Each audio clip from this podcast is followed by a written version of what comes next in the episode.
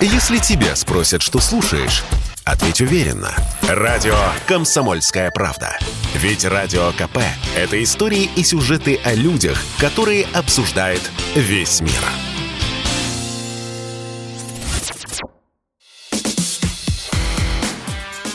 Диалоги на Радио КП. Беседуем с теми, кому есть что сказать. Всем здравствуйте! В эфире радио «Комсомольская правда». Я Сергей Мордан. Сегодня у нас в студии, вы не поверите, вице-спикер Государственной Думы Петр Толстой. А, и до последнего времени Петр Олегович возглавлял делегацию России при ОБСЕ и Совете Европы. Вот я один раз это выговорил, а больше выговаривать не буду, что, боюсь, не получится. Мы начнем не с международки.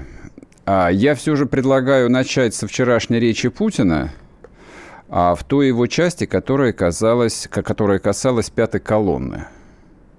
Вот по ощущениям, а чистка пятой колонны какой, э, так сказать, доли российской политической, интеллектуальной, деловой элиты может коснуться?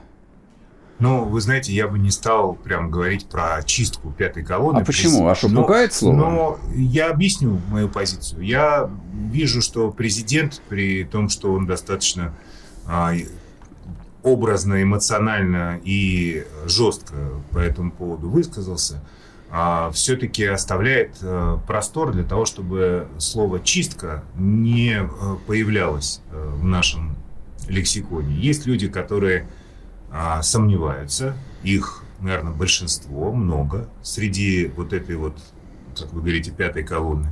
Есть люди, которые активно выступают против или там заявляют свою позицию отъездом из страны, какой-то иммиграцией и так далее. А все эти люди разные, и каждый из них э, имеет на это право, но при этом э, надо понимать, что сейчас мы находимся в такой ситуации, что если ты не со своей армией, то ты с чужой, объективно. То есть выбор, он очень жесткий и такой черно-белый. А с другой стороны, если мы, знаете, начнем сейчас э, какой-то сведение счетов такое вот э, именно со словами чистка, пятая колонна. Ну, не знаю, что мы от этого выиграем. Все-таки процент таких людей небольшой. На мой взгляд, это там 3, может быть, 7 процентов. Ну, это, а, безусловно, те люди, которые а, могут поменять свое мнение. И я думаю, сейчас пройдет время, и это все произойдет на глазах. Есть люди убежденные, да, есть люди, которые э, заявляют э, открыто свою позицию, там, уезжают в эмиграцию. Ну, ребят, если вы при этом хотите получать деньги от государства и, так сказать, э, одновременно быть против этого государства, вот так не, не получится. Поэтому они, по всей видимости, сменят свою работу или откажутся от того, чтобы возглавлять там кинофестивали какие-то и так далее. А все остальные будут э, все равно находить свою какую-то нишу и каких-то своих единомышленников в нашем таком разнообразном обществе. У нас действительно много разных взглядов. Ну, меня, честно говоря, беспокоили и беспокоят не сколько деятели искусства и культуры, вот э, то, что называется творческая интеллигенция, то, что они к власти исторически э, в России, по крайней мере, не лояльны. Вот, этой традиции ни одной, даже не пять поколений, чего уж тут э, страдать по этому поводу. Бог с ними, ничего, они быстро научатся. А интересует меня даже не пятая колонна, слишком такой, ну, пропагандистский в плохом смысле термин, сколько нелояльная элита внутри власти. Чиновники, предприниматели, там реальные лидеры общественного мнения, которые формируют, э, ну вот, э, вот это самое общественное мнение не в масс-медиа, а на самом верху. То есть я, я сейчас, э, ну, скорее там для слушателей объясню, что я имею в виду. То есть мы 30 лет жили в парадигме такого офшорного капитализма. То есть зарабатываем здесь, наслаждаемся жизнью там. И вот тебя просто там дернули рычаг и всего этого лишили. Ты себя как должен чувствовать? Как минимум грустно. Ну, у многих ломка, вы правы, и тут еще дело не только в офшорном э, капитализме, а вообще в основных таких постулатах идеологических, если хотите, 30 лет развития России. Вот 30 э, лет нам рассказывали про невидимую руку рынка. 30 лет нам говорили про то, что мы вам не рыбу дадим, а удочку. Хотя вот, к примеру, Люкаева мы видим, что он и рыбу как бы что-то, ну, непонятно. То есть вот это, они же те же люди, это вот Гайдаровская вся эта школа. 30 лет воспитывали Э, людей, экономистов на э, том, что вот такой либеральный подход, он единственно возможный, единственно верный, и что мы должны, значит, вот конкурировать с этими, с теми. Ну, как конкурировать? У нас климат даже не позволяет произвести там какую-то простейшую вещь по той же цене, которую ее производит Китай, потому что нам нужно отопить цеха, довести по большой стране и так далее. Это можно об этом долго говорить. А, конечно, для них происходит сейчас слом всех э, стереотипов для этих людей. И в какой-то степени им можно посочувствовать. Дело не в том, кто наслаждался, кто будет наслаждаться, или там кто чем наслаждается, а в том, что решения, которые сейчас нужно принимать, они носят такой э, достаточно оперативный пожарный характер. Эти решения нужно принимать уже не в прежней парадигме. И вот это вот очень сложно. Приходят молодые ребята, которые работают а, заместителями министров, они приходят в Государственную Думу, а, им депутаты задают вопросы, ну, например, по поводу там, резервного фонда по поводу бюджетного правила, которое отправляет деньги в этот резервный... Они говорят, да, все это будет сохранено. Ну, как будет сохранено, ребят? Ну, вот как вы себе представляете, у нас заморозили половину резервного mm-hmm. фонда, а мы будем продолжать туда отправлять деньги. То есть вот эти стереотипы, которые им вдолбили в голову, они, к сожалению, э, очень живучие, и они будут продолжать цепляться за них. И, как мне представляется... Можно наш... вопрос? Да. А это стереотипы или это трусость, которая является абсолютно личным осознанным выбором? Не говорить того, что не согласовано большими начальниками. Если начальники сказали, что бюджетные правила действуют, значит, я буду там это озвучивать, пока не получу новую бумажку. Ну, и это тоже есть, это у любого чиновника есть, но на самом деле начальники уже сказали, что нет, никакого бюджетного правила не будет. Знаете, это смесь всего. То есть, конечно, есть вот эта э, гиперлояльность, но тут, на мой взгляд, главная проблема заключается в том, что отсутствует отсутствует вообще какая-либо альтернатива. То есть их научили так, как научили. Вот в высшей школе экономики, в Ранхиксе, а, значит, вот это рыночные принципы, главное – это малый бизнес. Вот, ну, все эти стереотипы известны. Они в, это, в этой э, истории живут, они не представляют себе другую.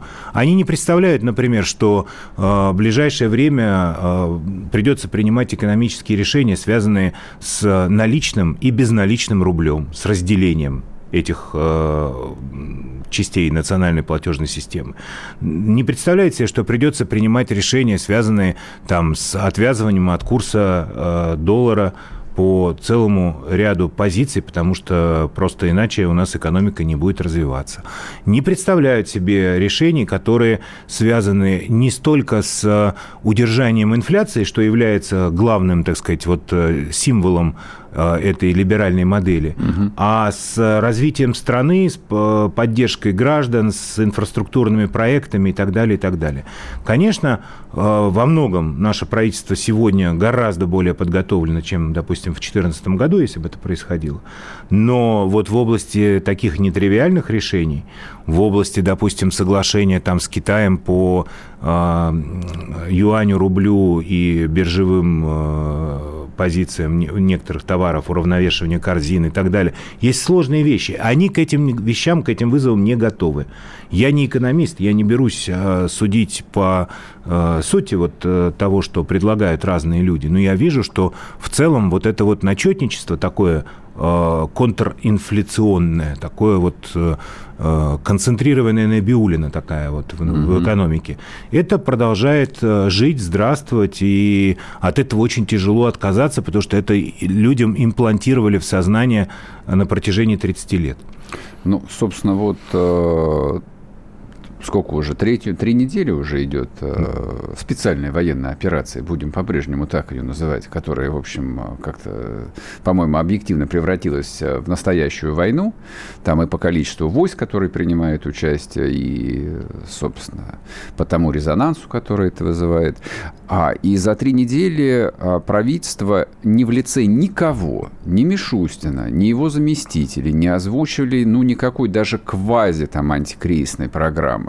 Вот э, немножко... Это, я почему об этом говорю там прямо? Потому что люди каждое утро пишут э, в чате во время моей программы. Где? Где? Скажите хоть, как будем жить-то? Объясните. Значит, э, я могу сказать, что правительство Мишустина и сам Мишустин, и все его вице-премьеры, и все министры правительства, они сейчас работают там с 7 утра и до 12 ночи каждый день. Они, может быть, не очень э, пока готовы по каким-то причинам э, выходить в эфир федеральных каналов, улыбаться и говорить, что вот мы сделаем сейчас вот это, мы сделаем сейчас вот это, потому что до конца конца не понимают еще... А, весь расклад? Да, весь расклад и какие решения нужно принять. Но что касается антикризисных э, усилий, вот два пакета законов они внесли в Думу, и мы их поддержали. Это расшивает часть проблем там и с авиацией, и с лекарствами, mm-hmm. и с поддержкой регионов. Много э, таких важных вещей. А сейчас готовится третий э, пакет законов, и я думаю, что как только вот эти пожарные первоочередные меры будут приняты, э, будет э, какая-то ясность по дальнейшему курсу. У меня, знаете, ощущение такое, что если наша ныне действующая исполнительная власть сможет вот, ну, на четверку с плюсом продержаться вот ближайшие там полгода-год – то в стране все будет хорошо, и будет экономический рост, и экономический расцвет. У нас есть для этого все. Главное сейчас, не ошибиться. Мы сейчас прервемся буквально на минутку на новости, вернемся и продолжим. Петр Толстой с нами в студии, не уходите. Если тебя спросят, что слушаешь, ответь уверенно. Радио «Комсомольская правда». Ведь Радио КП – это самые актуальные и звездные гости.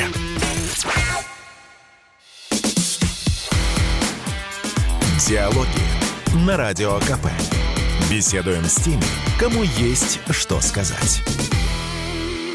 И снова здравствуйте, и снова в эфире Сергей Мордан, радио «Комсомольская правда». Мы продолжаем разговаривать с Петром Толстым, вице-спикером Государственной Думы видным общественным деятелем, человеком, который не боится говорить то, что думает.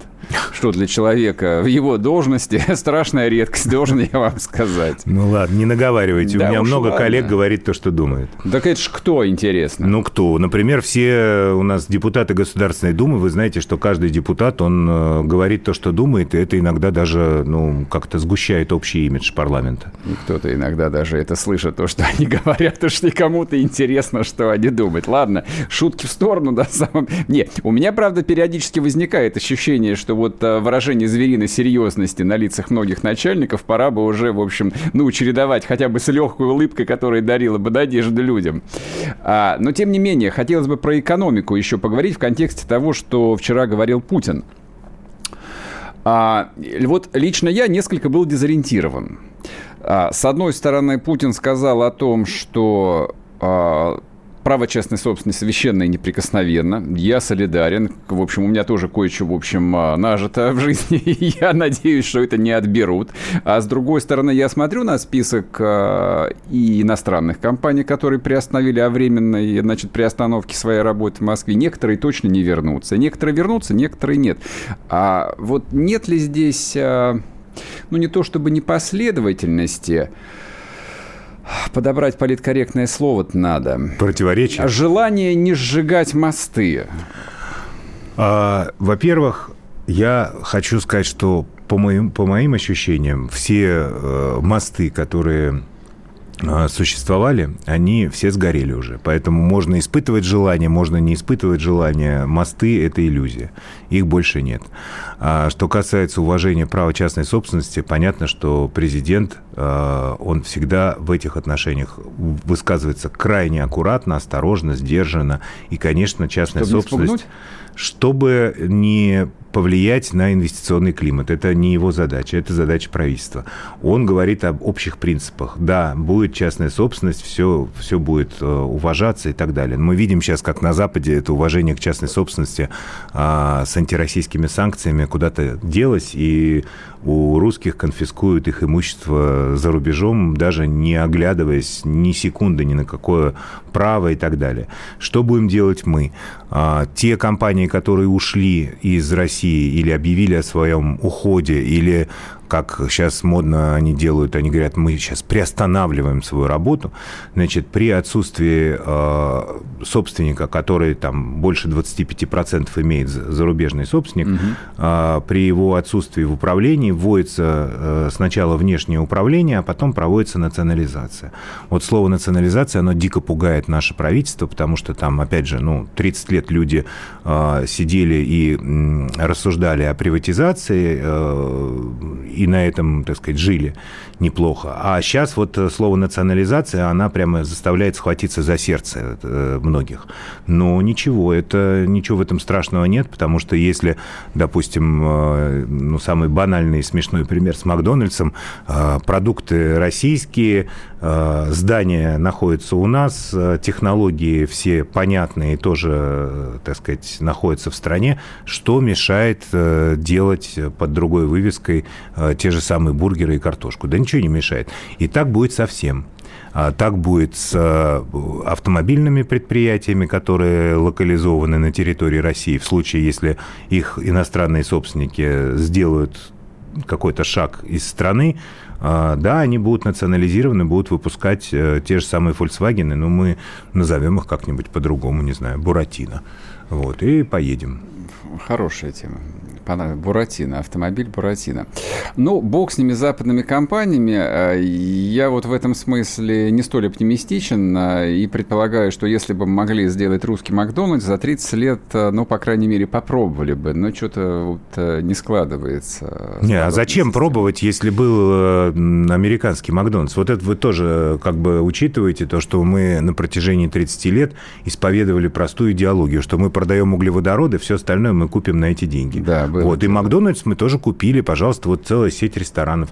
Но если э, вот этот, э, как его там, Дональд Макдональд, он... Значит, Рональд Макдональд. Рональд, ага. да. Вот если он не хочет э, с нами иметь дело, то до свидания. А бургеры это что? Кто их, зачем их обижать? Надо кушать бургеры Согласен. Дальше. А, чтобы тему с, со священным правом собственности закончить, я вот э, какой вопрос еще хочу задать. Ну, 30 лет э, в обществе жива идея, что залоговые, не 30-25 лет, что а залоговые аукционы, вообще большая приватизация была несправедлива, противоречила национальным интересам. А, и несмотря на то, что легитимность залоговых аукционов верховной властью никогда не подвергалась сомнению, то есть вот это вот а, внутреннее неприятие широким обществом, оно дожило до наших дней. Хорошо, ладно. А вот национализация российских собственников, предположим, не будет. Даже надеюсь, я вот так скажу, надеюсь, не будет.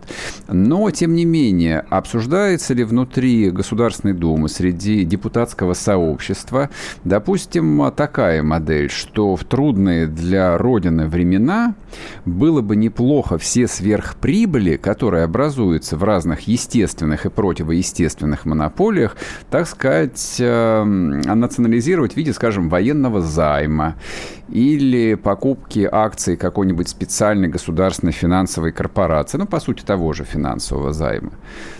Ну, я таких идей не слышал. Я думаю, что, а, конечно, несправедливость а, залоговых аукционов, несправедливость приватизации в стране предопределяет отношение людей в целом к бизнесу здесь, в России. И когда речь идет о так называемых олигархах, хотя они уже давно не олигархи, ну, скажем, крупные предприниматели, миллиардеры, владельцы яхт, которые конфискованы сейчас у них, и так далее. Если речь идет о них, о том, чтобы они какой-то военный займ организовывали, я вас уверяю, что они уже давно а, в этой системе существуют, и у правительства есть прямой канал коммуникации через а, Российский союз промышленников предпринимателей. Они то что, то, что им нужно, я думаю, что получают от тех, кто готов это дать. Конечно, принуждать кого-то там, какую-то продразверстку устраивать среди них вряд ли кто-то будет. А если а, люди готовы участвовать э, в каких-то важных для России проектах, они и так в них уже участвовали и будут участвовать, там, начиная от Олимпиады в Сочи и заканчивая там какими-то инфраструктурными стройками, компании эти крупные, получающие сверхприбыли, они в этом участвуют. А, ну, я могу сказать, что вообще сейчас такой момент, когда должно сначала в обществе сформироваться отношение, какое-то устойчивое, вот такое спокойное, взвешенное отношение к тому, и той экономической реальности, в которой мы оказались. Она не будет простой, Понятно, что все боятся безработицы, инфляции, все боятся э, слома той привычной, более-менее стабильной модели, к которой привыкли. Э, да, ее не будет, ей на смену придет другая, но это не значит, что государство будет жертвовать благополучием граждан. Вот президент вчера четко сказал и по поводу индексации пенсии, и по поводу социальной помощи и помощи семьям с детьми. Все это останется. Наоборот, будет только развиваться. И деньги для этого у государства есть. Поэтому, а, я думаю, тут не нужна никакая конфискация там, или национализация, или выкручивание рук а, крупному бизнесу. Крупный бизнес и так достаточно сознательно относится к происходящему. Мне кажется, что и так готов помогать, в том числе а, и армии. А почему крупный и даже не очень крупный бизнес не торопится публично выразить поддержку специальной операции на Украине, когда, допустим, а, это происходит на той же Украине, в той же Европе, в той же Америке? Вот я вижу общественное мнение на Западе коллективном, вот оно мне может нравиться, не нравится, но я его вижу, его никто не скрывает, но я не, не вижу ничего подобного, даже тени подобного в России. Все молчат, как рыба об лед. Ну вот сегодня я прочитал э, там интервью с несчастным Михаилом Фридманом, которому буквально не на что э, кушать. Да, ему, вот. и нет, убра... ему и, убрать и... квартиру а, не, не, не, не квартиру, у него дом стоимостью 85 миллионов долларов. Слушайте, а... ну у всех свои проблемы, у Фридмана такие... У... Нам не жалко Фридмана, коллективного да Фридмана нам не жалко, на самом жалко. деле. Но я про другое. Вот Фридман поторопился а, пообещать 150 миллионов долларов на помощь э, несчастным жителям Украины. Ну, ну, точнее, его компания, где вот эти вот предприниматели, а, которые сказали бы, вот вот мои 500 рублей или 500 миллионов на помощь э, беженцам с Украины, которые в Ростовскую область переехали. Они где? Они есть. Они есть, просто они, может быть, э, делают это не публично, большую... А почему? Ну, я думаю, что все-таки существует инерция вот испуга от э, осуждения Запада, западных санкций и так далее. То есть человек думает, ага, сейчас я, значит, выйду публично, а у mm-hmm. меня на жену оформлен э, дом в Греции, и вот все, значит, после этого не смогу туда поехать. Поэтому не публично, но делают много. И, э, в частности, вот э, в эти выходные мои товарищи там едут э, распределять... Э, и гуманитарную помощь, и медицинскую помощь э, в окрестностях Харькова, где просто ничего нет. Там, угу. если вы со стороны ДНР, ЛНР, там какая-то инфраструктура есть, через Ростов э, э, идет гуманитарная помощь, которую вот Единая Россия отправляла московская. Мы просто видели эти грузовики, грузили их, и людям действительно это все нужно. Вот. То с той стороны там нехватка, и в том числе нехватка кровеостанавливающих, там Э, жгутов, шприцов, э, катетеров и так далее. Сейчас прервемся еще раз на минутку и продолжим с нами в студии, со мной в студии, с нами в студии Петр Толстой, вице-спикер Государственной Думы. Не уходите. Если тебя спросят, что слушаешь, ответь уверенно. Радио «Комсомольская правда». Ведь Радио КП – это самые оперативные и проверенные новости.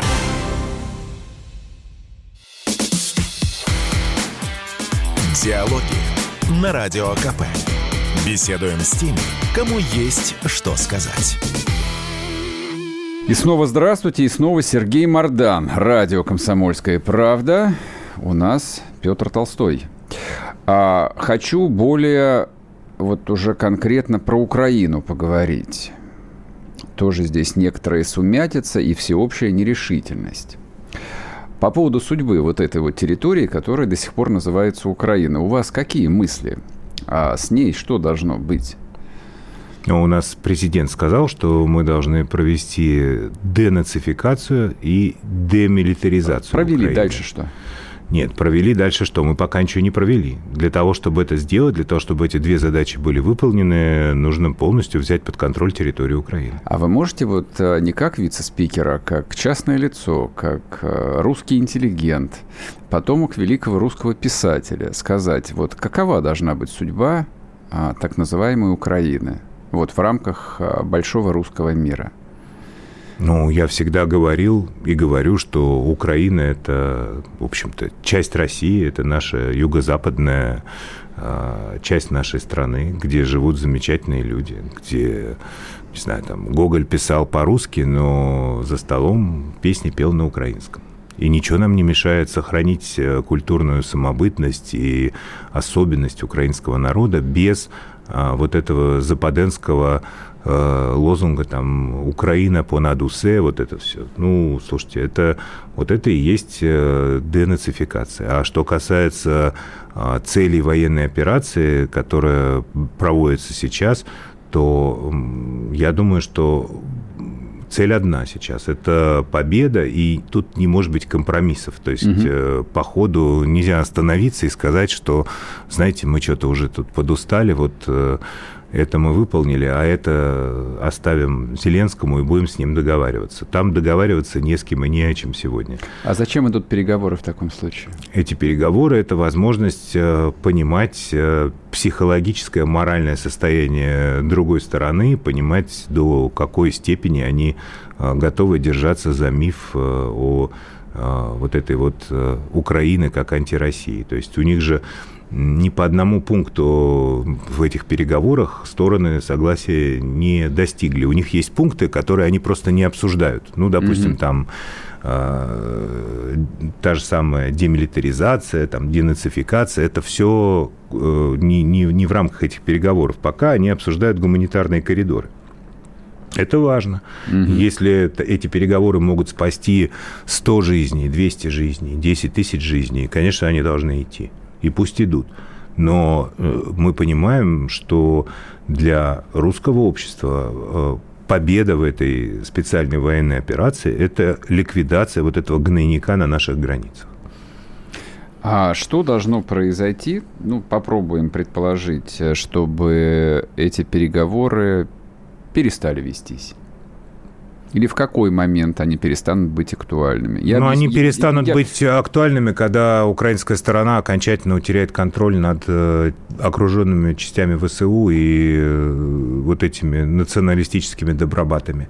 Э, это, к сожалению, ситуация для нас не очень хорошая, но то, что они этот контроль потеряют в какой-то момент угу. и уже теряют, это мы видим из того, что происходит на театре военных действий. А не думаете, что вот эти переговоры, ну, во-первых, довольно негативно сказываются на настроениях а, и на фронте, и в тылу? Мы в тылу, вот я воспринимаю это так.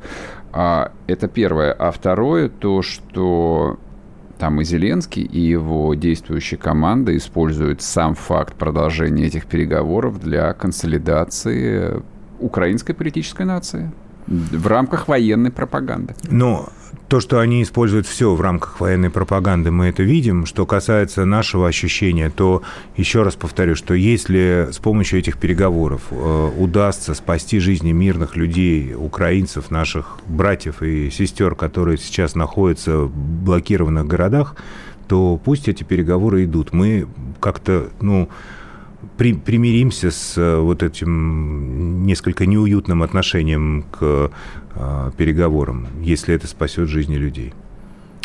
Насколько Россия объективно ограничена вот в своей стратегии на Украине, в текущей или, допустим, э, будущей общественным мнением Запада? Вообще коллективным Западом, а, Евросоюзом, а, Соединенными Штатами. То есть ну, я, я объясню, что я имею в виду.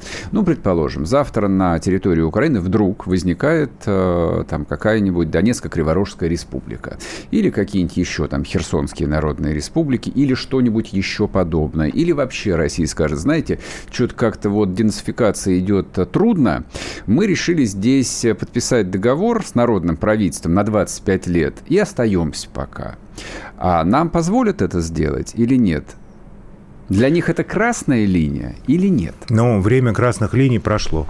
И вчера президент говорил о суверенитете, о возможности самостоятельно выстраивать политику как раз в том контексте, что все те а, ограничения, которым себя подвергала Россия на протяжении 30 лет, они закончились. Угу. Поэтому то, что мы считаем нужным делать для своей безопасности, мы будем делать. А то, что мы считаем нужным делать вместе с украинцами и ради будущего Украины, мы будем делать. А, и э, на самом деле все равно решать судьбу Украины будут те люди, которые на этой земле живут но без нацистов и без участия вот этих вот э, а, людей в татуировках с портретами Шухевича. А ну, как будет ситуация развиваться дальше, мы увидим. Но точно она не будет развиваться как бы в рамках чаяния Запада, потому что э, Запад, э, и Европа, и Соединенные Штаты, они видят ситуацию так, что сейчас они э, вот помогут Зеленскому, он выстоит, война окончится, все откатится назад, э, санкции-то они против нас все равно оставят, а, значит, Россия остановится. Нет, так, конечно, не будет. И это ложная картина мира. Они исходят из абсолютно другой философской ценностной системы, чем у нас. Поэтому у нас с ними и несовпадение, поэтому и санкции их тоже мимо кассы, что называется. А оглядываться на них больше никто не будет, хватит. Ну, а если у нас полное несовпадение вот, модели мироустройства, модели будущего, а почему же мы в Совете Европы, вот там, где вы возглавляли государственную делегацию, оставались вплоть до вчерашнего дня? С какой целью-то взносы платили столько лет? Позавчерашнего. Мы Позавчерашнего. Э, на самом деле э, использовали Совет Европы как площадку для диалога с парламентариями европейскими на те темы, которые нам казались важными, в частности, по правам человека мы говорили и о водной блокаде Крыма, и об обстрелах Донбасса все эти 8 лет, о ущемлении русских э, в Прибалтике, о геноциде э, на Донбассе, о лишении русских права говорить на своем языке и учить детей на русском языке на Украине. Э, все эти темы мы постоянно с ними пытались обсуждать. В ответ мы слышали о важности повестки защиты прав ЛГБТ, изменения климата, это вот в лучшем случае. Ну и плюс нападки, соответственно, украинцев, британцев, э, поляков э, и прибалтов, ну, уже такие понятные русофобские нападки на Россию. Но мы все равно считали, что иметь такую площадку для коммуникации, доносить свою точку зрения, доносить точку зрения России до них важно и нужно большая половина парламентариев парламентской ассамблеи Совета Европы даже не знает, что Украина когда-то, ну, они все думают, что Украина это всегда было независимое государство. То есть они даже не знают, что это было частью СССР, по большому счету. Вот, поэтому мы э, занимались вот этим ликбезом. Но сейчас уже это бесполезно, потому что и бессмысленно, потому что они же пытаются... А, с чего все началось? Наш выход, собственно, из Совета Европы. Почему приняли решение выйти? И покинуть эту организацию. Потому что мало того, что они а, весь дискурс там подчинили своим там натовским интересам геополитическим, но они еще и пытаются нам закрыть рот. То есть этот диалог, он никому не на пользу. А взносы мы платили. В этом году, слава богу, вот эти вот 33 миллиона евро взноса России в Совет Европы, они пойдут в экономику страны, что очень хорошо. А вообще участие в Совете Европы, там это не являлось э, до позавчерашнего дня таким рудиментом просто ельцинского времени? Вот мы, нам так хотелось стать частью цивилизованного мира и, соответственно, частью Европы, что, ну, там Борис Николаевич покойный подписал бумажку и вступили, а дальше, в общем, как-то и лишняя головная боль выходит. Ну, в чем-то, в чем-то да, но были и полезные вещи. Например, мы имплементировали в наше законодательство целый набор там установок по защите прав э, человека, прав наших граждан, и сейчас они работают, поэтому даже наш выход из Совета Европы, он не будет означать какого-то там поражения в правах граждан России. Это касается и, например, там конвенции по предотвращению пыток э, конвенции по заключенным. Там, там несколько десятков документов, которые в лучшую сторону изменили нашу правовую систему. Другой вопрос, что политически сейчас, конечно, оставаться там уже невозможно. И та повестка, которая там сегодня существует, для нас не актуальна потому что защита прав ЛГБТ – это не первоочередная проблема сейчас в России, согласитесь. Думаю, даже для российских ЛГБТ сейчас э, вопрос стоит по-другому. Они с русской армией или против? Я считаю, что наши ЛГБТ, они, безусловно, на стороне русской армии. А те, кто против, те уже уехали в Грузию или в Армению. Я так думаю. Хотелось бы надеяться. Значит, сейчас мы уйдем еще раз на короткий перерыв на новости. Я прошу прощения, так у нас устроен эфир. Вернемся через минутку и продолжим. Петр Толстой с нами в студии. Не уходите. Если тебя спросят, что слушаешь, ответь уверенно. Радио «Комсомольская правда». Ведь Радио КП – это эксклюзивы, о которых будет говорить вся страна.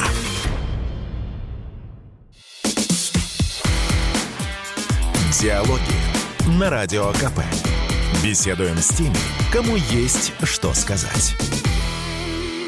И снова здравствуйте, и снова в эфире радио «Комсомольская правда». Я Сергей Мордан и Петр Толстой. А если вы пропустили, то вы много потеряли, на самом деле. Мы тут а, про боевых ЛГБТ перед перерывом разговаривали. Ладно, шутки в сторону. А, может быть, я ошибаюсь. А, но у меня а, следующая идея не покидает а, вот э, прошедшие три недели о том, что, может быть, это тот самый восхитительный момент выпал, так сказать, на нашу жизнь, когда спустя 30 лет в такого вполне себе идейного безвременья как-то мы начнем вырабатывать такие важные формулы, важные символы. Мы зачем, чего мы хотим. Вот мы что хотим-то по жизни. Европу мы больше не хотим. Фуагру мы разлюбили вчера, как Путин сказал. Вот от фуагры всех тошнит. А что, борщ полюбили? А, нам нужно просто перестать слушать чужие сказки и рассказывать нашим детям свои. И тогда все встанет на свои места. У нас а, до сих пор а, фактически такая колониальная статья в Конституции о запрете идеологии – а Россия без идеологии, без общей идеи существовать не может. Слишком это разнообразное, многонациональное, протяженное, географически э, разное государство, чтобы можно было без вот такой общенациональной какой-то скрепы или набора скреп, над которыми так любят хохотать наши либералы. Любили, да, извините, они же уже где-то в другом месте хохочут. А, так вот, без скреп не обойдется. Поэтому нам нужно думать об этом и нужно а, формировать те идеи, которые в большинстве своем поддерживаются у нас в стране. Но сразу возникает вопрос, а что это за идеи, назовите, а почему у нас особый путь, а чем мы отличаемся таким, сяким. Но есть э, какие-то важные вещи, которые уже сформулированы. Вот президент говорил про любовь к своей стране, про патриотизм, а, про семью. Это тоже важная ценность, как мне представляется, и государство должно охранять права семьи, не должно вмешиваться в права семьи. И дай бог, чтобы вместе с э, пылью от э, взорванных украинских БТРов, э, также пыль летела от вот этих ювенальных структур, которые понаплодили в России западные фонды за последние там, 20 лет. И, конечно, э, важно, чтобы вот подобного рода идеи разделялись действительно большинством. То есть это нельзя сформулировать национальную идею, а просто сидя за столом с ручкой в руках. Это должны быть вещи, которые действительно сердцем понимает э, большинство граждан России. И я думаю, что сейчас как раз будет такое время и такой момент, когда нужно об этом думать и этим заниматься, и это формулировать. Я в свое время выступал в Государственной Думе. Многие коллеги потом, ну так, по-доброму улыбались моей наивности. Я говорю, вы все-таки мы тут сидим не только для того, чтобы принимать бюджет и высчитывать там какие-то производные сотые доли процента по каким-то вкладам и займам, а, а для того, чтобы фундаментальные вещи предопределить и обсудить э, действительно национальную идею страны. Нам она нужна. Ну, а как быть э, в таком случае с абсолютно колониальным характером э, современной российской культуры или, скажем, там, медиакультуры, вот так вот в широком смысле? Ну, это тоже все пройдет, это же а вопрос... Оно ну, оно... Э, тут только время меняет. Уже медиакультура наша изменилась по сравнению с тем, что было там 15 лет назад, уже изменилась э, существенно. Изменится и еще, я думаю, что государство все-таки э, займет какую-то позицию э, в плане того, что кому э, помогать, а кто может и сам а, продвинуть те идеи, которые он продвигает. Культура – это такое пространство, где каждое новое какое-то движение – это просто вот открывается дверь в неизвестность. И с какой стороны она открывается? Если она открывается со стороны, которая а, государству понятна и нужна, это одно. А если это происходит а, в сторону ну, какой-то темной части человеческой натуры, то, наверное, пускай на свои деньги это делают. Поэтому вот это вот э, простой принцип, он, э, в принципе, это уже действует так, но просто это не публично так действует. Государство в лице там, Министерства культуры, Фонда кино, ну, условно говоря, финансирует там фильм, не знаю, «Движение вверх», да, или там вот про шахматы, да, король, король, э, как он называется, и финансирует, исходя из того, что вот эти фильмы, они, э, так сказать, воспитывают и продвигают какие-то ценности, которые все считают э, хорошими и нормальными. А то, что происходит там в артхаусном кино, это уже на деньги, так сказать, э, желающих. Здесь только поразительная вещь ведь э, складывается. Вот покойный Балабанов был вполне себе артхаусным режиссером там и по сознанию, и того, как он работал. Тем не менее, он снял э, главное русское кино последних 30 лет. Не на деньги фонда кино, а там на тот жалкий миллион долларов, которые ему какие-то барыги дали, может быть, даже и странные там миллион долларов. И мы по-прежнему сейчас его пускаем в прокат. А вот то, что финансировал коллективный Швыдкой, последние 25 лет, вот на это без слез нельзя смотреть. Я поэтому и спрашиваю про колониальное сознание российской культуры. Ну, я надеюсь, что это изменится. Потом вот я хочу сказать, что я знаком был э, с Балабановым. У Балабанова был Сильянов. Да, и, и это не то, что там какие-то барыги там ему деньги дали, а это был продюсерский выбор абсолютно осознанный. И э, мой друг э, и покойный Сергей Бодров, э, когда э, Балабанов вот настаивал именно на нем и его убеждал, он как такой гумани, гуманитарий настоящий, он взвешивал какие-то вещи, в том числе и такого морального порядка. Поэтому э, любой артист, любой художник должен иметь э, свободу самовыражения, и сегодня как-то ограничивать кого-то, мне кажется, неправильным и неправильным, наверное, заставлять там кого-то кровью клясться в, или менять свои убеждения. Просто надо, надо очень, знаете, вот э, простая вещь, это вопрос приличия. Если ты э, глава бюджетного учреждения, получаешь деньги от государства, у тебя государственный театр, ты не можешь выйти и сказать, что ты против государства и против армии своей. Вот не имеешь ты права. Напиши заявление об отставке сначала, а потом пиши в своем фейсбуке «нет войне». И тогда это позиция не вызывает никаких вопросов. А когда ты хочешь и рыбку съесть, и, так сказать, косточкой не подавиться, так не получится. Вот это деятели культуры, мне кажется, сейчас очень наглядно почувствуют и поймут. А это не к тому, что нужно каким-то образом там кого-то преследовать, но нужно быть честным. А то у нас наша интеллигенция, она всегда очень любит ругать государство за деньги государства. Но это, понимаете, это парадокс. С какой стати? То есть почему? Для них в этом нет парадокса. Я могу процитировать одного известного либерального режиссера, с которым я общался там, ну, по два или три года назад. Я ему спрашивал, как бы, я говорю, а не западло брать деньги у проклятого режима и, значит, крыть э, половыми органами этот самый режим? На что он, не дрогнувшим лицом, мне сказал, типа, это не деньги режима, это наши, это наши налоги, это народные деньги, и так и должно быть. Да, они должны нам давать деньги, а мы будем там снимать писать, вот, говорить то, что мы считаем правильным. Ну, вот так вот... не будет.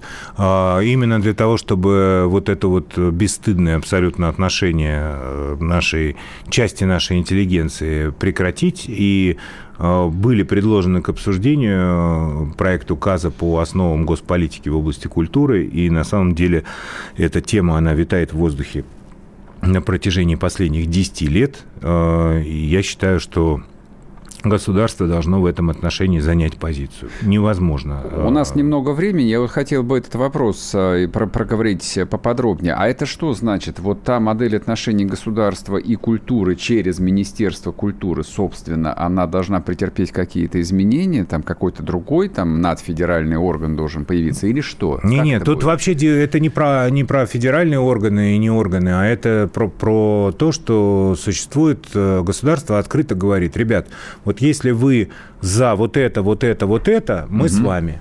Если вы э, по там, своим творческим резонам против этого или там хотите что-то другое делать, пожалуйста, делайте, но на свои деньги, ага. не на деньги государства.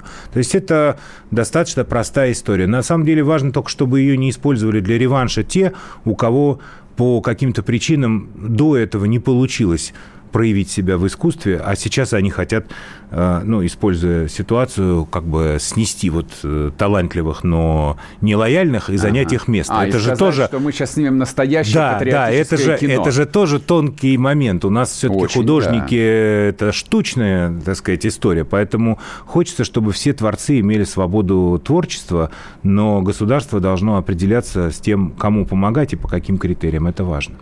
А вот в рамках того, что начинается реструктуризация и все остальные экономические прелести с ней связанные, а не придется ли так подзатянуть пояса, в том числе и слегка ожиревшим деятелям культуры?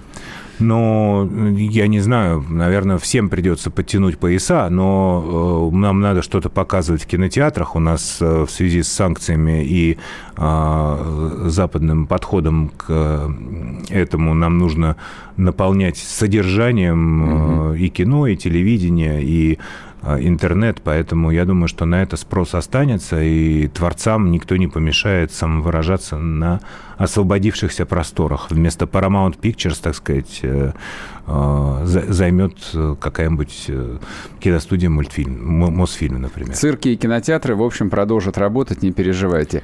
Спасибо вам, Петр Олегович. Петр Толстой был с нами в студии. Спасибо. Спасибо. Диалоги на Радио КП. Беседуем с теми, кому есть что сказать.